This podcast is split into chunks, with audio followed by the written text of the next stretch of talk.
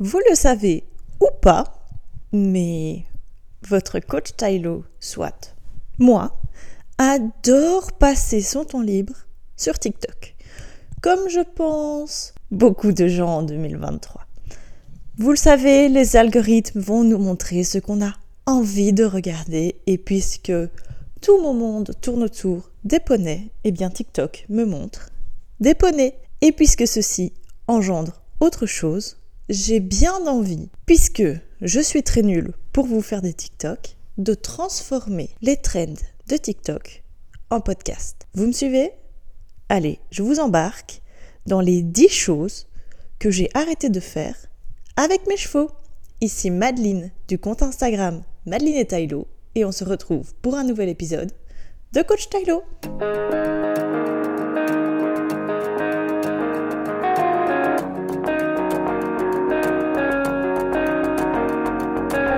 Hello la team Tylo, j'espère que vous allez bien. Le temps de me couler un petit café, d'y mettre sa petite dose de lait et de répondre à 2-3 000, voilà que je réaccroche mon micro entre l'intro et le début du podcast. Vous l'avez entendu et je me doute que si vous écoutez cet épisode, c'est que le concept vous plaît. Je pense que je vais prendre par-ci, par-là, de temps en temps, des petites trends qui me plaisent sur TikTok pour vous les transformer en podcast. Après tout, pourquoi y mettre des images de mon faciès à cheval quand je peux vous l'expliquer à travers mon micro? Qu'est-ce que ça va changer pour vous? Enfin, bref. Les dix choses, et il y en a, croyez-moi, bien plus que ça, que j'ai arrêté de faire avec mes chevaux. Vous l'aurez compris, ça fait bientôt plus de 10 ans même, 15 ans que je monte à cheval. Et bien que pendant très longtemps j'ai été dans les mêmes croyances, et si vous n'avez pas suivi, je vous invite à aller écouter les épisodes précédents, tout est expliqué dans celle-ci, et je pense d'ailleurs que par rapport à l'épisode des croyances, je suis désolée pour ceux qui me suivent depuis le début, il y aura peut-être des petits répétitifs, mais bon, c'est pas grave. Pour ceux qui débarquent et qui n'ont pas envie d'aller de scroller jusqu'en bas, ils auront un condensé par ici. Enfin bref, 10 choses que j'ai arrêté de faire avec mes chevaux et vous l'aurez compris, pour ceux qui me suivent donc depuis le début, bien que pendant très très très très longtemps j'ai procédé toujours de la même manière avec mes chevaux ou ceux que j'avais au travail, l'arrivée de Lucifer sous ma selle a terriblement changé de choses. Il porte pas son petit nom par hasard, celui-là, croyez-moi. Et bien évidemment, pour ceux qui veulent toujours plus de lui et des autres, eh bien rejoignez-nous sur Instagram. Il est encore temps, il n'est jamais trop tard. Après tout ce blabla, est-ce qu'il ne serait pas temps peut-être enfin de commencer avec le premier truc que j'ai radicalement arrêté de faire? Et ça c'est bien un des trucs que je me remercie d'avoir arrêté de faire, c'est de monter pour monter. On le sait, nous, cavaliers, qui disent objectif sportif, on se dit travail, travail, travail, et le travail, c'est monter. Et ça, croyez-moi, pendant des années, j'y ai cru, et il y a encore même pas un an d'ici, j'étais totalement dans ce loop-là. Eh bien, hmm, ça a bien changé. Et ça, encore, grâce à Lucifer. Bien que j'ai tenté cette expérience avec lui de monter pour monter, on a très vite été dans les conflits. Et monter pour monter dans le conflit, c'est vraiment pas drôle. Donc, quand je suis fatiguée, en colère ou la flemme, simplement, ça peut arriver à tout le monde, hein, on a une vie en dehors de nos chevaux pour la plupart, eh bien, j'ai décidé de ne pas monter. Suite à ça, eh bien, c'est soit une longe, une balade en main, du travail à pied, enfin, ou parfois juste rien et une séance de pensage câlin ça fonctionne très bien aussi. J'ai bien compris que autant mes chevaux précédents, que ce soit ceux que j'avais au travail ou mes chevaux précédents tels que Tarzan ou Richas, ça ne les dérangeait pas d'avoir une éponge émotionnelle euh, sur eux et qu'ils arrivaient totalement à absorber mes émotions et dire bah moi je connais mon travail et je vais le faire. Lucifer c'est différent, Lucifer c'est un cheval hyper sensible et donc si moi je suis contrariée, lui va contrarier. À savoir que lui et moi, on a grandi ensemble, qu'il est arrivé chez moi quand il avait à peine un an et que donc fatalement, bien le débourrage c'est pas que mettre la selle sur le dos, c'est aussi lui apprendre la vie et il avait donc bien compris du haut de ces un an que extrapoler mes émotions, ça allait être très facile et là, c'était déjà fini. Je ne regrette pas cette décision parce que j'ai découvert davantage de mes chevaux et d'autres relations que j'ai pu créer avec lui que peut-être je n'avais pas pris le temps de créer avec les trois précédents. Et franchement, je lui en remercie et je m'en remercie d'avoir eu ce déclic. Qu'est-ce qui a fait principalement ce déclic? Eh bien, c'est comme toujours le changement d'écurie, mais aussi la mise au prix. C'est-à-dire que l'objectif reste le même. Objectif concours. On va pas s'en cacher, j'ai acheté Lucifer pour retourner en concours et bien que ça prenne beaucoup plus de temps que prévu, l'objectif reste toujours le même et bien que ça m'ait frustré pendant des années, ici ce n'est plus le cas. Maintenant, j'ai compris grâce à la mise au prix que j'étais obligée de lui faire confiance parce que comme dans beaucoup d'infrastructures de prêt, eh bien il n'y a pas d'infrastructure en fait. Et donc on est obligé de se faire confiance pour passer certains obstacles, pour parfois juste arriver dans une piste. Et ça, croyez-moi, je m'en remercie. Bon, si on continuait. Et ça, je crois que c'est encore un des plus gros déclics, même si je vous l'avoue dans l'ordre dans lequel je l'ai écrit, parce que oui, pour une fois, j'ai écrit mon podcast, pas trop de modiolo, je trouve que c'est un sujet assez important. J'ai arrêté de monter constamment avec une cravache. Alors, je m'aide encore d'aide artificielle et quand bien même ça dépend de l'humeur, de l'objectif de la séance. Vous l'aurez compris, depuis cet été, j'ai encore revu une fois et toujours ma manière de travailler avec Lucifer et donc on va faire 85% d'extérieur pour le reste en carrière ou juste ne rien faire et honnêtement, la semaine dernière, vu que la météo ne permettait pas trop de partir en balade et qu'en plus il y avait la chasse, j'ai loué la carrière pas loin des écuries et franchement, je n'ai jamais eu une aussi bonne séance de reprise avec mon cheval.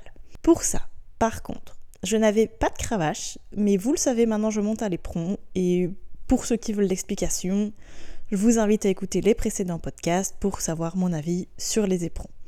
Maintenant, il y a des fois où j'ai pas envie de être trop fort dans mes jambes ou quoi ou qu'est-ce de pas être trop précise pour justement qu'il s'habitue de plus en plus à ce que je puisse retirer les éperons sur certaines séances et qu'il trouve de lui-même le contact qu'il devrait avoir depuis le début en fait. Et donc je profite de cet extérieur où les chevaux sont toujours un peu plus euh, vers l'avant finalement pour retirer les éperons, mais nouveauté depuis une semaine, hein, on va pas se mentir, remonter avec ce qu'on appelle une badine ou une cravache de dressage. Vous savez, ces longues, fines cravaches. Alors, on se l'entend, je ne martyrise pas mon cheval avec ma cravache. Maintenant, quand il ne répond pas à ma jambe, ce qui est honnêtement de plus en plus rare, je viens juste appuyer légèrement soit derrière ma jambe, soit au niveau de la fesse pour dire Oh loulou, je te demande un truc. Et ce que j'ai bien compris suite à tous les exercices, etc., les trucs que j'ai lus pendant l'été, c'est que j'avais pas besoin de le matraquer avec ma cravache, mais juste un petit, vous savez, comme quand on vous touche l'épaule là. Tout pareil en mode, ouh, loulou, je te demande un truc,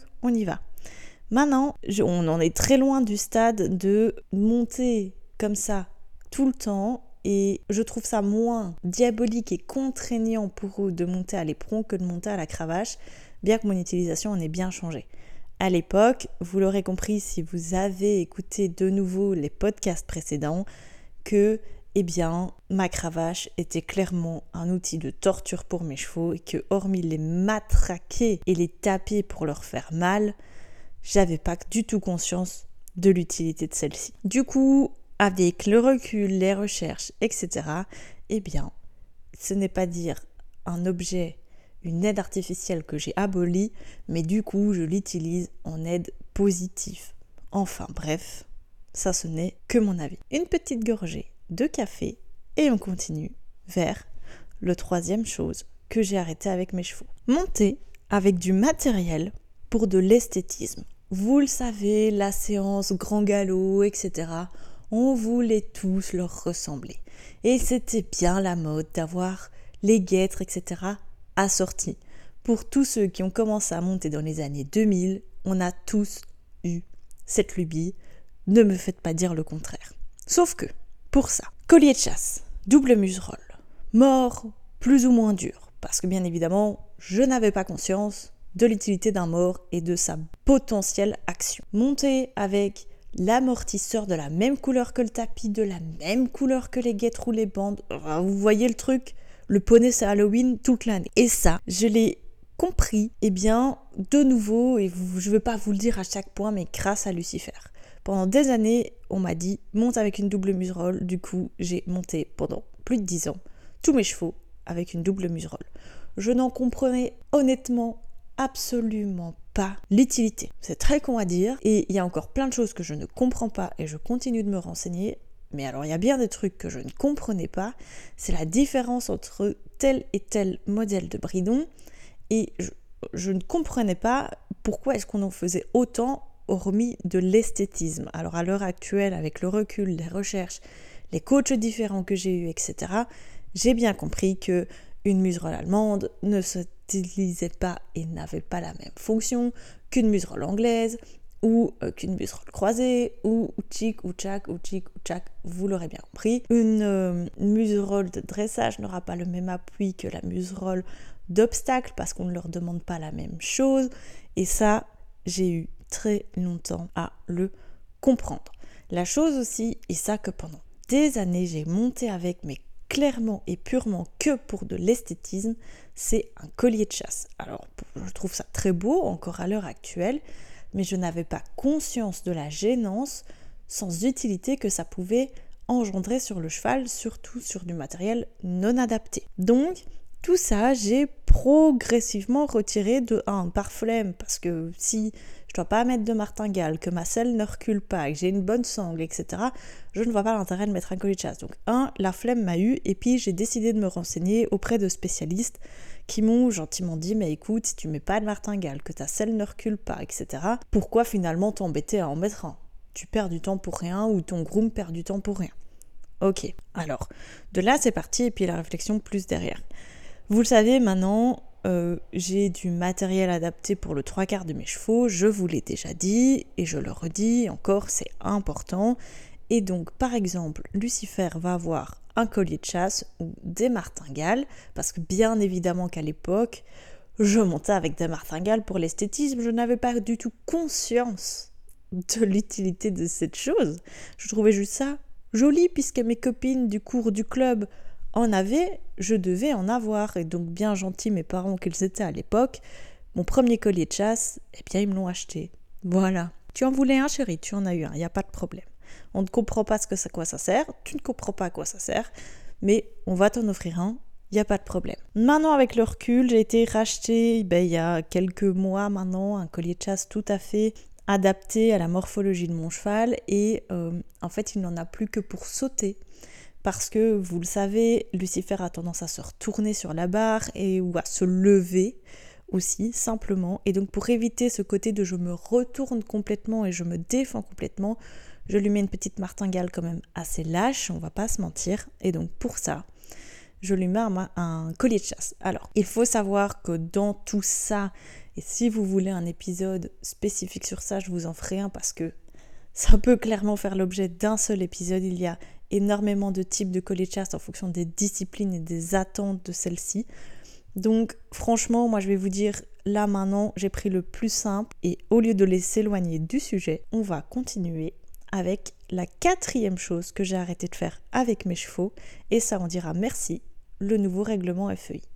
J'ai arrêté de mettre des protections au postérieur de mes chevaux quand j'entends protection, j'appelle protection d'obstacles. Il faut savoir qu'il y a quelques années, suite à énormément de dérives, le règlement FEI a complètement changé concernant les coques de protection d'obstacles et ce qu'on appelait les doubles coques. Donc vous voyez ce qui va vraiment entourer en fait le boulet est interdit d'une certaine longueur, certaine largeur, etc. Ça devient vraiment très complexe et malheureusement les marques ne s'adaptent pas encore à ça. Et personnellement, je trouve qu'une demi-coque ben, je comprends pas trop ce que ça protège parce que si on a un revers de barre, ben, en fait le boulet est quand même complètement exposé. Vous allez me dire ouais mais tu prends quand même des risques.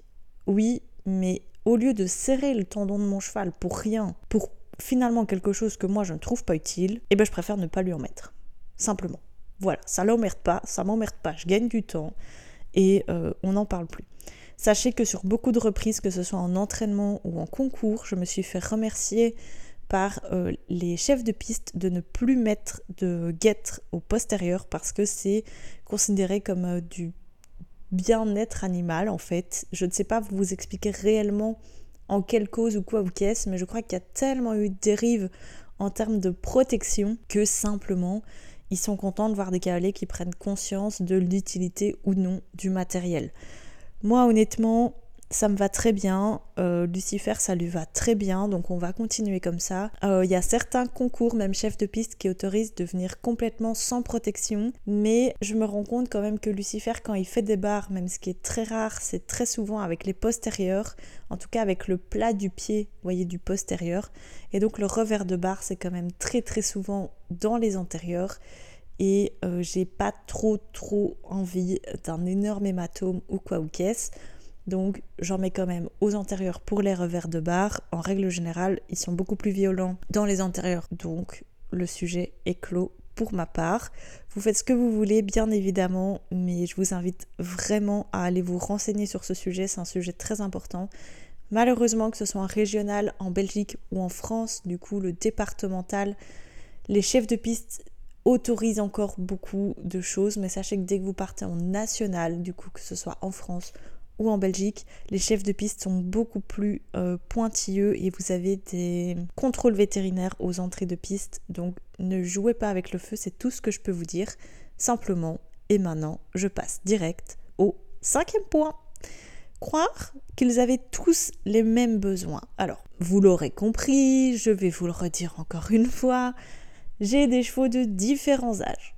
Et pendant très longtemps, ils ont tous été traités de la même manière. Lucifer, un an à l'époque, Orichas, 20 ans à l'époque, et c'était ok, ils avaient tous la même ration de foin, voilà, ils mangeaient la même chose, tous les mêmes grains, etc. Et avec le recul et avoir aussi euh, bah, fréquenté une écurie d'élevage, etc., bah en fait, si Lucifer a eu un retard de croissance, c'est beaucoup à cause de moi. Et euh, bah, ça arrive, j'étais ignorante et Heureusement, mon cheval va bien, il n'y a pas de séquelles sur sa santé. Mais voilà. Ils avaient tous le même grain, et pourquoi finalement? Lucifer n'avait que un an, il aurait dû avoir du grain de croissance, voire pas du tout. Du fond à volonté, ça c'était le cas pour tous, et de l'herbe à volonté, ça c'était le point pour tous. Donc jusque-là, les besoins primaires étaient quand même relativement respectés. Cependant, pourquoi Orichas, qui était monté en corne, lui n'avait pas du grain de sport? Vous allez me dire, mais oui, Mad, mais ben, j'en sais rien. Voilà. Pourquoi est-ce que je peux vous donner des milliards d'exemples? Pourquoi est-ce que j'ai continué à monter mon poney? Parce que c'est mon poney. Non, mais à un moment, il fallait peut-être que j'apprenne à l'écouter un peu plus tôt. Il y a des vraiment dizaines et des dizaines d'exemples que je pourrais vous donner à ce niveau-là. Mais honnêtement, euh, voilà, j'ai juste appris à m'adapter et là pour le coup c'est Orichas qui m'a fait euh, comprendre que oui, en fait, ben, je pourrais pas te monter éternellement et tu pourras pas vivre toute ta vie dans un box et tu pourras pas avoir le même rythme de travail euh, toute ta vie et qu'à un moment ben, il faut peut-être potentiellement préparer le départ à la retraite. J'ai bien compris que mon cheval n'était pas du tout prêt à partir à la retraite, mais par contre, j'ai adapté sa vie. Je l'ai mis dehors, bien que maintenant ils sont tous dehors H24. Il a eu des couvertures en conséquence, une nourriture en conséquence. Et ça, bien même sur la nutrition, si vous le souhaitez, je pourrais également vous faire un podcast complet. Peut-être pas de 30 minutes, mais en tout cas, ça mérite peut-être un épisode. Donc n'hésitez pas à me le dire ici ou ailleurs si c'est un sujet qui vous intéresse. Après, eh bien fatalement, Lucifer travaillait 4, 5, 6 jours semaine, Orichas 4, 5, 6 jours semaine et même voir une piste il en voit plus l'intérêt. Alors c'est un cheval à l'énorme cœur, donc bien sûr qu'il le fera, mais à un moment, j'en suis arrivée à un stade à comparer mes chevaux et je me dire, bah ouais, ben là, lui, il en a clairement plus rien à cirer. Tout ce qui l'intéresse, j'ai pas le même cheval quand on va en extérieur que en carrière, ben on va faire plus que de l'extérieur. Pendant longtemps, on était à 2, 3, 4 fois en extérieur. Et puis on est descendu à 3 fois, puis 2 fois. Et puis le départ au pré, il y a un peu plus d'un an maintenant, a fait qu'on est descendu à une fois. Ma plus grosse hantise, honnêtement, était de perdre de l'état de mon cheval, car, vous le savez, j'ai fait énormément d'erreurs avec ce cheval et c'était ma hantise de le remettre au pré et qu'il perde de l'état. Quelle fut ma surprise quand j'ai vu que ce cheval retrouvait du moral, etc. Maintenant, j'aurais fait la même chose avec Lucifer il y a un an, ça ne serait pas du tout passé de la même manière. Je le sais très bien, il n'était pas prêt psychologiquement, je n'étais pas prête psychologiquement et donc j'essaye de m'adapter maintenant au plus que je peux à chacun en fonction des âges, des besoins, de, ce qu'il me montre, etc. En sixième place, qu'est-ce que j'ai noté? Être dans la contrariété pour avoir ce que je veux. On va rejoindre un petit peu tous les points précédents avec celui-ci, donc je vais être très brève. C'est-à-dire que j'ai appris à écouter mes chevaux et au lieu de m'énerver sur eux de rentrer dedans avec mes éperons de manière violente, de cravacher, etc., de m'énerver, de leur arracher une dent, etc., ben en fait, on apprend juste à s'écouter et à travailler ensemble. Et puis, ben, euh, on va bientôt retourner sur les barres et on verra ce que ça donne, mais je suis très confiante quant au fait que ça va se passer beaucoup, beaucoup mieux qu'il y a 5 mois. Pour la septième show, monter. Alors ça, c'est quand même le truc, euh, je vais dire, je continue à le faire, mais enfin, j'ai arrêté de le faire avec mes propres chevaux, mais après, je continue à le faire avec les chevaux qu'on me demande de travailler. Monter tous les chevaux avec la même selle et duo amortisseur. Il en existe des milliards sur le marché des amortisseurs en gel, en mousse, en mouton, etc. Vous en avez de toutes les tailles, tous les modèles, tous les coloris. Vous faites ce que vous voulez. Pour en revenir au point de l'esthétisme, à l'époque, je pensais que c'était juste l'esthétisme. Je n'en comprenais absolument pas l'utilité, en fait, simplement. Ici, donc, Lucifer a sa propre selle, adaptée à moi, adaptée à lui. J'ai la selle d'Orichas qui n'est pas adaptée à Orichas, mais auquel j'ai fait adapter un amortisseur. Donc, ça, c'est un duo qui fonctionne très bien. Maintenant, cette selle-là, ce que j'appelle la Pessoa, parce que c'est de la marque Eh bien, c'est ma selle un peu coup de cœur dans laquelle je me sens bien. C'est-à-dire que demain, tu vas me dire, tu m'appelles, tu me dis j'ai besoin d'aide, de travail sur mon cheval. Déjà, beaucoup de gens ont des selles dans lesquelles je ne me sens pas bien. Du coup, je vais dire ok, mais je prends ma selle. Maintenant, attention, cette selle-là à 20 ans n'est pas du tout ajustable et bien évidemment n'est pas du tout ajustée comme les nouvelles selles de 2023. Moi, je me sens parfaitement bien dans cette selle. C'est une selle que j'adore, c'est ma selle de cœur, je ne la quitterai pour rien au monde. Mais ce qu'on va adapter par contre, c'est le tapis, l'amortisseur et éventuellement les réhausseurs. C'est-à-dire que comme elle n'est pas ajustable, l'ouverture du garrot est faite pour mon cheval. Parce qu'à l'époque, on avait fait faire la selle sur le dos du cheval et puis on s'est dit, ben, ok, point barre, ça bouge plus. C'est comme ça que ça fonctionnait à l'époque. Maintenant, ça fonctionne pas sur tous les chevaux et sur le dernier cheval que j'ai eu au travail, eh ben, elle allait très bien, mais par exemple, elle était trop plate, donc j'ai dû la rehausser à l'avant. Des choses ainsi. Donc, je vais dire, je m'adapte plus au cheval tout en gardant ma selle, mais en adaptant le matériel autour de la selle, parce que vous l'aurez compris, je ne quitterai pas ma selle d'amour. En huitième position, mais avant de vous l'énumérer, je rebois une petite gorgée de café. Négliger le travail à pied.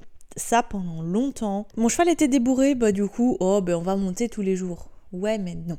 Quand j'appelle travail à pied, moi je suis pas une pro du spectacle, je vais pas faire coucher le cheval même si je connais la technique, etc.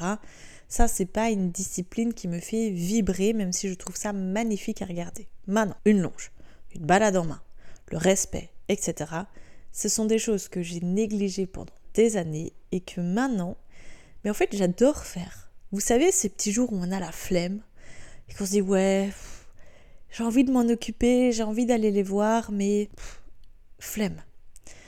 Moi, maintenant, mes chevaux vivent au pré, donc ces jours-là, je me dis pas, il faut qu'ils marchent, il faut qu'ils bougent. Maintenant, pendant longtemps, quand Lucifer était au box, j'avais des jours de flemme, de fatigue, de trop chaud, de trop froid etc. J'avais vraiment pas envie. Je mettais un licol, je prenais une longe et on partait se balader comme ça pendant une heure ou deux. Puisque je fais tout à pied, pourquoi est-ce que simplement je n'irai pas marcher avec mon cheval comme vous allez marcher avec votre chien? C'est un chien de 600 kilos finalement. Donc je l'ai fait pendant très longtemps et que je le ferai probablement ici encore ici encore maintenant. C'est quelque chose que j'adore faire.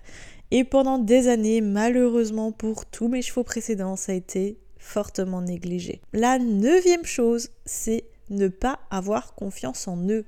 Vous le savez, je vous l'ai dit, pendant très longtemps, j'ai eu peur de Lucifer par son caractère, parce que j'étais dans la contrariété avec lui et que je ne comprenais pas ce qu'il me montrait, ce qu'il me disait, ce qu'il m'expliquait. Et donc, ben, on est rentré dans un conflit perpétuel. Je vous l'ai déjà expliqué en long et en large. L'épisode se trouve plus bas dans les plateformes de streaming. Donc, si vous ne l'avez pas écouté, allez-y, vous comprendrez beaucoup mieux et toutes les étapes par lesquelles on est passé. Et eh bien maintenant, j'ai décidé que au pire quoi, je tombais. Et ça peut m'arriver n'importe où, à n'importe quel moment, avec n'importe quel cheval. Alors pourquoi je devrais diaboliser mon propre cheval plus qu'un autre? Je ne sais pas. Tout ce que je peux vous dire, c'est que j'ai arrêté de le faire et qu'on s'en porte beaucoup mieux. C'est tout ce que je peux vous dire sur ce point. J'ai décidé de lui faire confiance et on est en train de créer le petit couple parfait que j'attendais. Pour terminer, et je crois que c'est sans doute le point le plus important qu'il y a changé, c'est les soins post-séance. Quand j'appelle soins post-séance, c'est doucher plus régulièrement, mettre de l'argile, mais pas que sur les membres, c'est le dos, c'est masser, c'est refaire un bon gros pansage, c'est des câlins, des carottes, etc. J'ai monté pendant très longtemps en club, et en club, t'arrives, ton poney est scellé, tu repars, le poney reste scellé parce qu'il retravaille dans une heure, donc tu n'apprends pas tous ces soins post-séance. Moi, les poneys que j'ai récupérés, les chevaux que j'ai récupérés, c'est des chevaux de club. Et donc, ben, j'en ai un qui tolère qu'on s'occupe de lui, mais c'est pas son plus grand kiff, il s'impatiente très très vite. Et euh, l'autre, je le faisais déjà, mais pas encore aussi fort comme un an.